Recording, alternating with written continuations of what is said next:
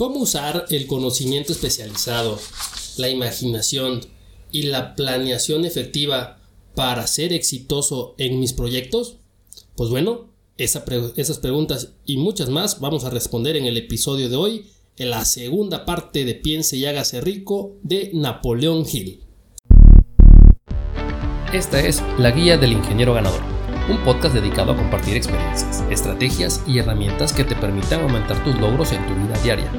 Nuestro objetivo es impactar positivamente en la vida de 100.000 ingenieros y con ello dejar de ser solo espectadores y convertirnos en protagonistas del rumbo de México. Cada martes te presentaré una historia, la cual vamos a analizar usando conocimientos y estrategias basadas en libros o metodologías comprobadas que ayudarán a convertir situaciones parecidas en experiencias ganadoras. Comenzamos. Mis estimados ingenieros, bienvenidos al episodio número 13 de la Guía del Ingeniero Ganador. Soy Nicolás Montalvo y le doy la bienvenida a este su episodio. Antes de comenzar de lleno con el resumen, quiero mandarle saludos a Carlos Vivaldo, que esta semana se tomó el tiempo de hacerme una llamada y platicar conmigo y darme su opinión, bastante objetiva creo yo, sobre puntos que debo de mejorar en el podcast. Y pues bueno, muchas gracias Carlos también. Tere se tomó la delicadeza ahí de darme unos eh, tips de retroalimentarme para tratar de que sea más ameno este podcast para que no sea tan aburridillo o tan serio. Entonces, se los tomo muy a bien. Muchas gracias a tanto Carlos como Teresa por tomarse ese tiempo. Y pues bueno, ahora sí, vamos a comenzar con el resumen. Solo antes de entrar de lleno, quisiera recordar un poquito de qué hablamos el episodio pasado, ya que fue la primera parte de Piense y hágase rico. Y este cuate comienza platicándonos de que la idea central es mantener un estado mental que atraiga la riqueza. Es decir, creo que desde el título nos los está sugiriendo. Esto es de pensar, esto es de tener cosas en la mente y que esas cosas sean positivas, que nos ayuden a obtener los resultados que estamos buscando. Y bueno, eh, Napoleón Hill en el libro, dado el contexto en el que está escrito, estamos hablando de un libro de 1930 por ahí, y tomando en cuenta que su mentor fue Andrew Carnegie, una de las personas más ricas de la época, un este, magnate de la industria del acero, pues e, e, él lo orienta mucho hacia la riqueza monetaria, es decir, básicamente los pasos que él está compartiendo en el libro son para que la gente se haga millonaria, ¿ok? Él habla de tener una mentalidad de riqueza y dice que el éxito es para quienes creen que lo pueden tener. Como les digo, e, este, este, este libro está súper enfocado al hecho de pensar positivamente. Y trae montones de ejemplos de gente exitosa de la época. Les comentaba en el episodio pasado el ejemplo de Ford y cómo a pesar de que todos sus ingenieros le decían que construir un motor de 8 válvulas era prácticamente imposible, pues bueno, es la terquedad y la visión clara que tenía Ford de que se podía construir un motor V8, pues bueno, concluyó precisamente con eso este, con la creación de un motor de 8 válvulas que le dio una ventaja competitiva a Ford, pero superior. ¿Ok? Entonces, otra vez, ¿cómo utilizar piense y hágase rico? Pues bueno, básicamente Napoleón Hill nos da 13 pasos para lograr la riqueza. El primer paso que hablamos la semana pasada es el deseo. Y bueno, el deseo es ese ferviente anhelo en el cual no hay espacio para el fracaso. ¿Sí? Eh, y, trae varias historias. Una de ellas, la de un, señor de la época, se llama Barnes, se apellida Barnes, perdón. Y él tenía el deseo de ser socio de Thomas Alva Edison. ¿Cuál era la restricción? Pues que el señor no tenía ni un peso y no era un genio como Edison. ¿Qué es lo que tenía? Ese deseo ferviente, esa, esa intención de volverse socio. Y bueno, e, ese es, esa manera de pensar que no le daba chance a, ni tan siquiera ver la posibilidad de fracaso, ¿sí? E, este, lo llevó a conseguirlo. Y todo inició con ese deseo. Ahora, algo interesante de este libro es que lo eh, utiliza mucho el ordenar en pasos que se deben de seguir para darle la mejor utilización a cada uno de los conceptos que él maneja. En este caso trae seis pasos para transformar el deseo en oro. Y el primer paso es fijar una cantidad precisa. No hay que decir quiero mucho dinero, no. Hay que decir la cantidad exacta. Si quieren un millón, un millón. Si quieren dos millones, dos millones. Si quieren mil millones, mil millones. Pero debe ser exacta. Luego, hay que tener claro qué estamos dispuestos a dar a cambio de ese dinero. Es decir, el dinero no va a aparecer mágicamente. No estamos hablando de que solamente es, ah, pues voy a pensar que me voy a hacer millonario y, listo. No, así no funciona. Hay que tener claro que todo lo que podamos, lo que vamos a obtener va a ser a cambio de algo. A través de vender casas, vender coches, vender productos, vender servicios, en fin, hay que tener claro cómo lo voy a hacer. Un ejemplo, voy a obtener un millón de pesos vendiendo casas. Ahora, para que esto se materialice, para que esto empiece a tener sentido, debe tener una fecha clara. Entonces, quiero tener un millón de pesos vendiendo casas para el, para el 7 de julio del 2022. Y ahí está. Ahora, ya cuando tengo claro esto, hago el plancito. Ah, bueno, pues para poder lograr esa cantidad de billete voy a estar vendiendo este una casa cada seis meses. Por ejemplo, ¿no? Entonces, como son tres años, son año y medio, bueno, pues haces el plan a año y medio y qué es lo que tiene que suceder, ¿no? Pues voy a buscar las casas, este, voy a contratar a alguien que, que, este, que las venda, voy a hacer promociones, en fin, todo el plan detalladito de qué vamos a hacer. Ahora sí, ya tengo qué es lo que quiero, qué es lo que voy a dar a cambio, cómo lo voy a lograr, para qué fecha y cuál es el plan que voy a seguir. Pues ahora me encargo de escribir la declaración de eso que quiero obtener. Lo voy a escribir clarito, súper entendible, porque después lo que toca es, cuando tengo esa declaración súper clara escrita, pues la voy a repetir. Ese es el paso número 6, repetirlo por la noche y por la mañana para que no haya duda este o para que me quede claro, para que mi mente tenga claro qué es lo que estoy buscando conseguir. Como les decía, Napoleón Hill lo orienta mucho a conseguir dinero, ¿ok? Estamos hablando de la época de depresión, de la Gran Depresión en Estados Unidos, entonces la gente estaba deseosa de, de conseguir billete. Yo les comentaba la semana pasada que lo podemos aplicar para otro tipo de situaciones, para bajar de peso, para un, un proyecto en particular, para conseguir seguidores en, este, en Instagram, etc. ¿Ok? Ese es el deseo. Luego, el siguiente paso es la fe. Y la fe es un estado mental donde todo es posible. Hablamos del deseo que es ese ferviente anhelo que pues hace que, el fracaso no esté dentro de las posibilidades. Y la fe lo que hace es que me abra a las posibilidades, me abra a que todo es posible. Y fíjense, una clave súper importante, eh, y, y, creo que esa es la parte principal que aporta la fe a estos 13 pasos que propone Napoleón Hill, y es que la fe se va a alimentar de pensamientos positivos. Entonces, si yo quiero ser una persona con fe, debo de estar alimentando constantemente esta fe con pensamientos positivos. Y les platicaba del ejemplo de Gandhi y cómo su fe, ¿sí? Cambió un país completo, cómo su fe se extrapoló a 200, 200 millones de personas en la India y lograron la independencia de ese país. ¿Ok? Ahora, ¿Dónde usar la fe? Pues en el trabajo, ¿ok? Luego uno termina creyendo lo que se repite constantemente y ahí es como donde hace el link eh, este Napoleón Hill de este capítulo que es la fe con el tercer capítulo que es la autosugestión. Y la, autosugestión, la es la influencia a la mente a, a través de pensamientos dominantes. Ojo, y aquí los pensamientos dominantes pueden ser pensamientos tanto positivos como negativos, ¿ok? Entonces, ¿qué hace la autosugestión o cómo logramos la autosugestión? Bueno, a través de la repetición constante de un mensaje, ¿ok?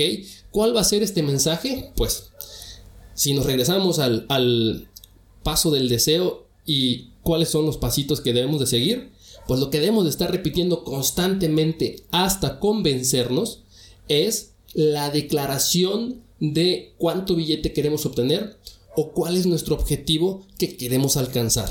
¿Ok? Entonces, básicamente esos fueron los tres pasos de los que les platiqué la semana pasada. El paso número 4 que nos propone Napoleón Hill es el del conocimiento especializado.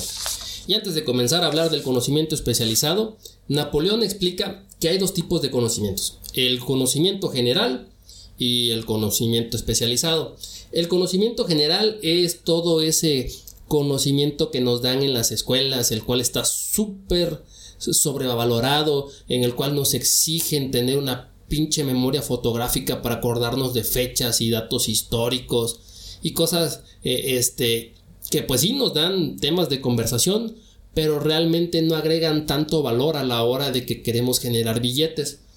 Y aquí eh, Napoleón explica, y, concuerdo con él, una falla en el sistema educativo donde en vez de enseñarle a la gente eh, este, datos tan precisos y tanto pinche conocimiento inútil, deberían de estar más enfocados en enseñar o enseñarnos cómo realmente utilizar o sacarle provecho a todo eso que estamos aprendiendo. Y miren, me cae de madre que, que, Napoleón Hill se la chupaba a Ford y, con justa razón, ese vato ha de haber tenido el pito de oro, no sé, pero resulta de que una de las historias que comenta ahí Napoleón Hill es que a Ford lo tildaban de no ser educado, ¿ok? Porque no tenía tanto pinche conocimiento inútil.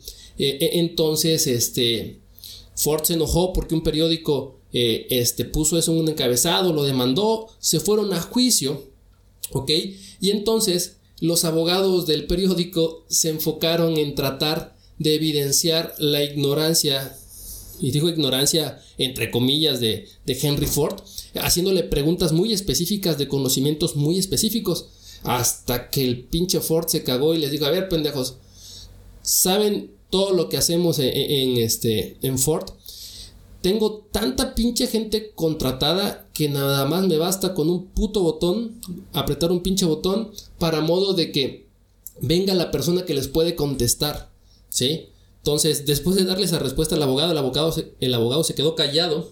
¿Sí? Entonces dice, una, una frase que me gustó mucho, dice Ford, ¿para qué atiborrar el cerebro con conocimiento, con conocimientos generales si tengo gente que la puede responder. Así de simple. ¿Ok? Entonces, no es malo tener conocimiento general, pero requiere de mucho tiempo y, mucho esfuerzo para sacarle provecho a ese conocimiento general. Por otro lado, el conocimiento especializado, que es en el que se enfoca precisamente este capítulo, dice que es aquel con el cual se va a poder generar riqueza. Y fíjense, esto es bien interesante. Los ricos no son los más inteligentes, sino los que se rodean de la gente más inteligente, ¿ok? Ojo con eso, porque muchas veces eh, este, puede ser que no tengamos todo el conocimiento especializado, pero somos capaces de liderar a gente que tiene ese conocimiento, ¿ok? Y aquí es donde eh, empieza a ponerse sabroso esto, porque yo, yo lo veo, ¿sí? Yo, yo la verdad este, ahorita estoy al frente de una compañía y les mentiría si, les digo que, soy el más listo de la planta. Eso es mentira. Pero en conjunto, como equipo, somos muy, muy fuertes. ¿Por qué? Porque tengo gente muy talentosa que tiene mucho conocimiento sobre el, corazón del negocio. Entonces, mi chamba nada más es asegurarme de llevarlos hacia el lugar correcto y guiar sus energías. Entonces, Ojo con eso, no, no hay que subestimarnos porque no somos los más eh, este, con mayor conocimiento especializado. También el hecho de saber dirigir a la gente agrega muchísimo valor. Ahora, ¿de dónde sacar el conocimiento especializado? Pues bueno, existen diferentes lugares, diferentes formas de obtener especializados. Y, fíjense, él, hace una lista de, de los lugares donde se podía obtener en esa época. No, no se olviden que estamos en 1930. E, Eso es un punto que les voy a estar recordando para que vean qué tan vigente está todavía todo lo que comenta Napoleón Hill en este pinche libro. ¿Y de, de dónde puede sacar conocimiento especializado? Pues bueno, de la experiencia propia, ¿sí? De las cagazones o aciertos que tenemos, de la experiencia de otros, es decir, de las cagazones de otros o de los aciertos de otras personas, de las universidades, de las bibliotecas y hoy en día, pues bueno, creo que se ha potencializado los lugares de donde podemos sacar conocimiento especializado. Tan solo con el Internet tenemos una cantidad inmensa de lugares donde hay cursos, videos, podcasts, no sé, lo que se les ocurra tenemos de, de, de fuente de información, ¿ok? Hay una frase que viene ahí en el libro que dice, el conocimiento carece de valor a no ser que pueda ser aplicado para un fin valioso. Es decir, no importa que estudiemos mucho, que seamos súper chingones, que seamos los más inteligentes y las personas con más conocimiento del mundo, si eso no nos trae como consecuencia una retribución. Así de simple, ¿ok? Bueno, vamos al siguiente, al siguiente paso, que es la imaginación. Miren, me gusta mucho la forma en cómo conecta Napoleón Hill cada uno de sus capítulos, porque para cerrar el capítulo de, de conocimiento especializado, él pone una frase. Dice, la imaginación es la cualidad que se necesita para combinar el conocimiento especializado. Es decir, otra vez, e, e, esto realmente es como un mapa de ruta, una serie de pasos que nos van a ir guiando. Ok, yo puedo tener mucho conocimiento especializado, pero si no tengo imaginación para crear formas en las que voy a aplicar este conocimiento, básicamente estoy provocando, promoviendo que mi pinche conocimiento especializado se convierta en conocimiento general y se vuelva inútil. ¿Ok? El hombre puede crear cualquier cosa que se imagine y creo que tenemos N cantidad de ejemplos hoy en día que, nos comprueban esa, esa, forma de pensar que Napoleón Hill tenía en 1930 y pelos. ¿Ok? Las ideas son los puntos de partida de todas las fortunas. Puta, y hoy en día ejemplos tenemos para aventar para arriba. Tenemos gente como Jeff Bezos, como Elon Musk, como este Mark Zuckerberg, una cantidad inmensa de personas que gracias a una idea, gracias a su imaginación, han forjado fortunas pero pendejas. Ahora, hay dos tipos de formas de utilizar la imaginación, ¿ok? Tenemos la imaginación sintética y la imaginación creadora, ¿ok? Y ambas tienen su valor, ¿ok? La imaginación sintética no crea nada, pero su valor está en que esa imaginación ayuda a trabajar con el material ya existente y sacar cosas diferentes. ¿Ok? Por otro lado, la imaginación creadora es a través de ella que se reciben corazonadas e inspiraciones y esto trae ideas nuevas o ideas básicas. Los grandes artistas, poetas, escritores y líderes de negocios llegan a ser personas extraordinarias gracias a la imagen, imaginación creadora. ¿Ok? Y, y, tenemos varios ejemplos tanto de imaginación sintética como de imaginación creadora. ¿Ok? Un ejemplo de la imaginación creadora que pone eh, Napoleón Hill en este libro es la de un señor que andaba vendiendo eh, una tetera con una serie de hierbas y llegó hasta una, una botica en Atlanta, Georgia. Y, y el cuate este que atendía la botica se fascinó tanto con la tetera que decidió hacer un negocio con el señor y no le compró la tetera, sino le compró la receta y la tetera.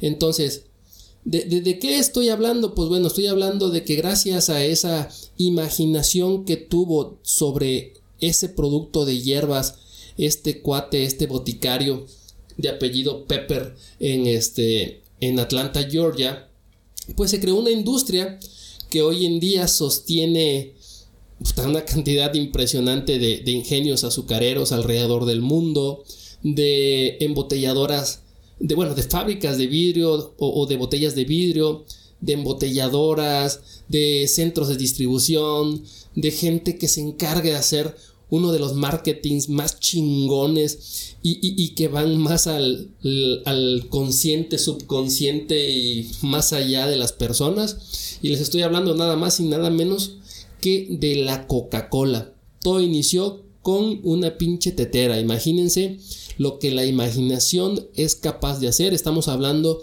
de una de las empresas más importantes hoy en día y que vende más productos día a día en todo el mundo. ¿Ok? Estamos hablando de algo que sucedió en 1892. Es para que más o menos le vayan tanteando el agua a los tamales. Ahora, algo que tiene muy como muy distintivo de las ideas es que las ideas no tienen un precio fijo. El creador de ideas es el que va a establecer su precio. ¿Ok? Eso es lo que podemos platicar de la imaginación. Ahora, el paso número 6 es el planeamiento organizado. Y creo que este es uno de los pasos más importantes para convertir el deseo en oro. ¿Se acuerdan los seis pasos que hablábamos en el capítulo del deseo? La parte de planeación. Pues bueno, esto es lo que va a convertir ese sueño, ese deseo en algo que se puede volver realidad. ¿Ok? Debemos de ser muy eficientes a la hora de planear. Napoleón Hill se toma la delicadeza de compartirnos otra vez una lista de pasos para un plan práctico. Dice que el primer paso es asociarse con un grupo de gente. Es lo que hablábamos hace ratito. E, este solo está bien cabrón este, lograr hacerse millonario. Paso número 2. Decida qué ventajas y beneficios puede ofrecer a cambio de la cooperación. Esto es ganar, ganar. No se trata de pasarnos de lanza ni aprovecharnos de nadie, sino todo lo contrario. Esto es ver cómo juntos podemos salir ganando todos. El paso número 3 es reunirse por lo menos dos veces a la semana con el grupo que ya formamos. El paso número 4, mantenga armonía entre, entre usted y su grupo, es decir, entre nosotros y el grupo. Y miren, dice que nadie tiene suficiente educación, experiencia, habilidad, habilidad innata para asegurar una gran fortuna él solo. Y pues bueno, ejemplos igual tenemos n cantidad, los que se le ocurran. Eh, tenemos a Steve Jobs y a Steve Wozniak, tenemos a Zuckerberg con McCollum y Serviano, no me acuerdo bien el apellido. Entonces, siempre debe de haber un grupo de gente para modo de, estar trabajando en equipo y así más, eh, este, acortar el tiempo en el que podemos este, lograr hacernos millonarios, de acuerdo a lo que dice Napoleón Hill. Dice, si el primer plan no funciona, híjole, y esto creo que es muy muy importante, Luego hay, hay otro capítulo precisamente sobre esto. Si, el primer plan no funciona, eh, cámbialo por otro nuevo. Y si no funciona, cámbielo. Y si no funciona, cámbielo. Es decir, no nos rindamos. ¿Y por qué no hay que rendirnos? Porque miren, el fracaso solo se da cuando uno renuncia a conseguir lo que nos hemos propuesto. Y ahí tenemos también N cantidad. En el libro menciona, como ya se los decía, se la chupa a Ford. Eh, este pone a, Ford de ejemplo. Pero hoy en día tenemos, por ejemplo, Jeff Bezos, el hombre más rico del mundo, 150 mil millones de dólares en su pinche cuenta. Con una. con Amazon, con un valor casi llegándole al trillón de dólares. Ese güey también la ha cagado. ¿Sí? Y miren, de, esos, de esas regadas ha sido capaz de recuperarse, aprender algo, sacudirse el polvo y seguir adelante y hoy en día ser la persona más rica de, este continente. Luego dice que hay dos tipos de seguidores, digo, perdón, dos tipos de personas, los líderes y los seguidores. Y no hay nada de malo en ser seguidor, dice Napoleón Hill. Lo que no es meritorio es ser seguidor toda la vida. Y yo estoy completamente de acuerdo. Eh, eh, todos los buenos líderes empiezan siendo seguidores, definitivamente, pero como que hay un tiempecito y hay un momento en el que debe de uno decidir eh, este, hacer las cosas y volverse la cabeza de algo.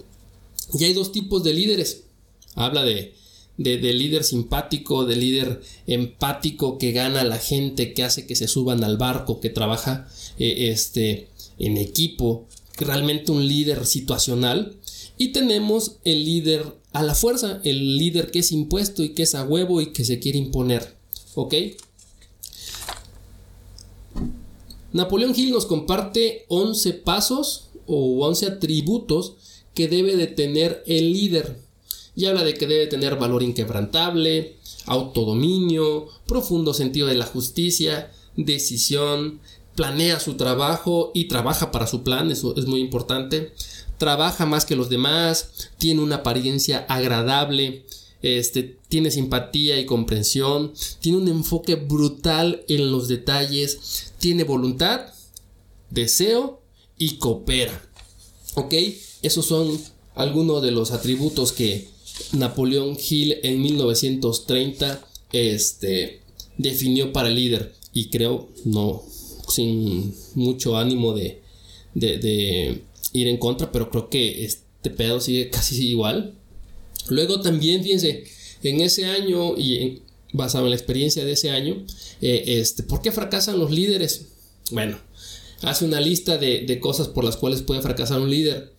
Falta para organizar detalles, poca humildad, espera recompensa, este, tiene un temor brutal a la competición de la gente que le reporta, falta de imaginación, egoísmo, intemperancia, deslealtad, autoritarismo, énfasis en yo soy el jefe, cabrón, es decir, el título debe de pesar. Y pues bueno. Y tiene otra lista larguísima, son 31, no, no los voy a mencionar todos, pero aquí hay algunas formas en las que Napoleón Hill considera que la gente puede fracasar, ¿ok? Y comienza con uno bastante interesante que es un defecto físico y, no es que seas feito, ¿no? Tiene que ver más bien con defectos realmente este, de nacimiento, por ejemplo, tal vez este, algún tipo de discapacidad que hoy en día sabemos que, no es tan, tan limitante, pero eh, este, tal vez temas eh, eh, de limitación del funcionamiento cerebral, en fin, cosas realmente físicas que, que puedan impedir este, eh, eh, actuar de cierta forma, ¿ok?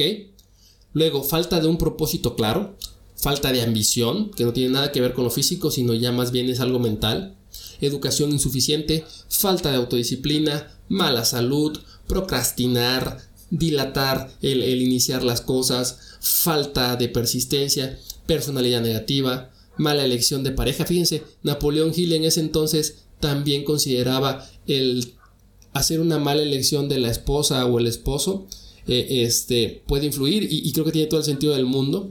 Eh, este, la pareja es para complementarse. Y excesiva prudencia en la toma de decisiones. Yo creo que eso también es muy, muy crítico. Bueno, no crítico, pero, pero sí llega a afectar muchísimo el estar pensando, meditando demasiado el tomar una decisión. Una mala selección de socios.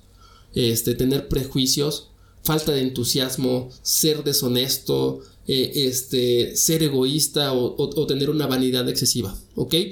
Todo eso, fíjense, eh, es que está bien cabrón, eh, este cuate estaba demasiado adelantado a su época. Fue escrito en 1937 para ser exacto, o sea, este cabrón e, era capaz en ese tiempo de vislumbrar chingo de formas de fracasar que hoy en día siguen vigentes. Chingos de formas de por qué los líderes pueden este, fracasar y chingos de formas de cómo un líder o, de las características o atributos que un líder debe tener. ¿Ok? Y bueno, el paso número 7 es la decisión. La mayoría de la gente falla por tomar decisiones lentamente. También se le conoce como dilación. Dilación es una palabra nueva para mí. Hay que callarse el hocico. Esto lo escribí, perdón y, tener fe en nuestro conocimiento. ¿A qué voy? ¿Qué, es ese comentario? Pues bueno, eh, nunca va a faltar el pinche todo que va a llegar y te va a decir, no, hazle por aquí, este, hazle por allá y que la chingada, pero el pendejo no tiene nada, ¿sí? O sea, nada más tiene hocico y lo quiere usar. Entonces, de eso se trata, hay que, hay que ser capaces de, pues sí, prestar oídos, prestar ojos, este, tener la mente abierta, este, pero no dejarse influir al 100% de gente que, que no ha demostrado ser capaz. Ahora, si estamos hablando de una persona chingona, ah, bueno, ahí cambia la cosa, ¿verdad? Ahí sí hay que poner el mil por ciento de nuestra atención y hacerle caso, porque pues ese cabrón sabe. ¿Ok? El mundo tiene el hábito de hacer sitio al hombre cuyas acciones y palabras demuestran a dónde van. Y no es, eso no es otra cosa más que tomar decisiones. Hoy en día, en serio, está bien cabrón ese pedo, ¿eh? La mayoría de la gente le huye a tomar una decisión. Y ya ni qué decir de tomar una decisión rápida. Esa es la diferencia entre a veces ganar o perder. E, es como jugar básquet. Por ejemplo, yo lo, lo, relaciono porque pues es el deporte que practiqué. Pero miren, una vez que nos llegaba el pinche balón a la mano, teníamos tres decisiones que podíamos tomar, tres posibilidades. O votábamos, o dábamos pase, o tirábamos a la canasta.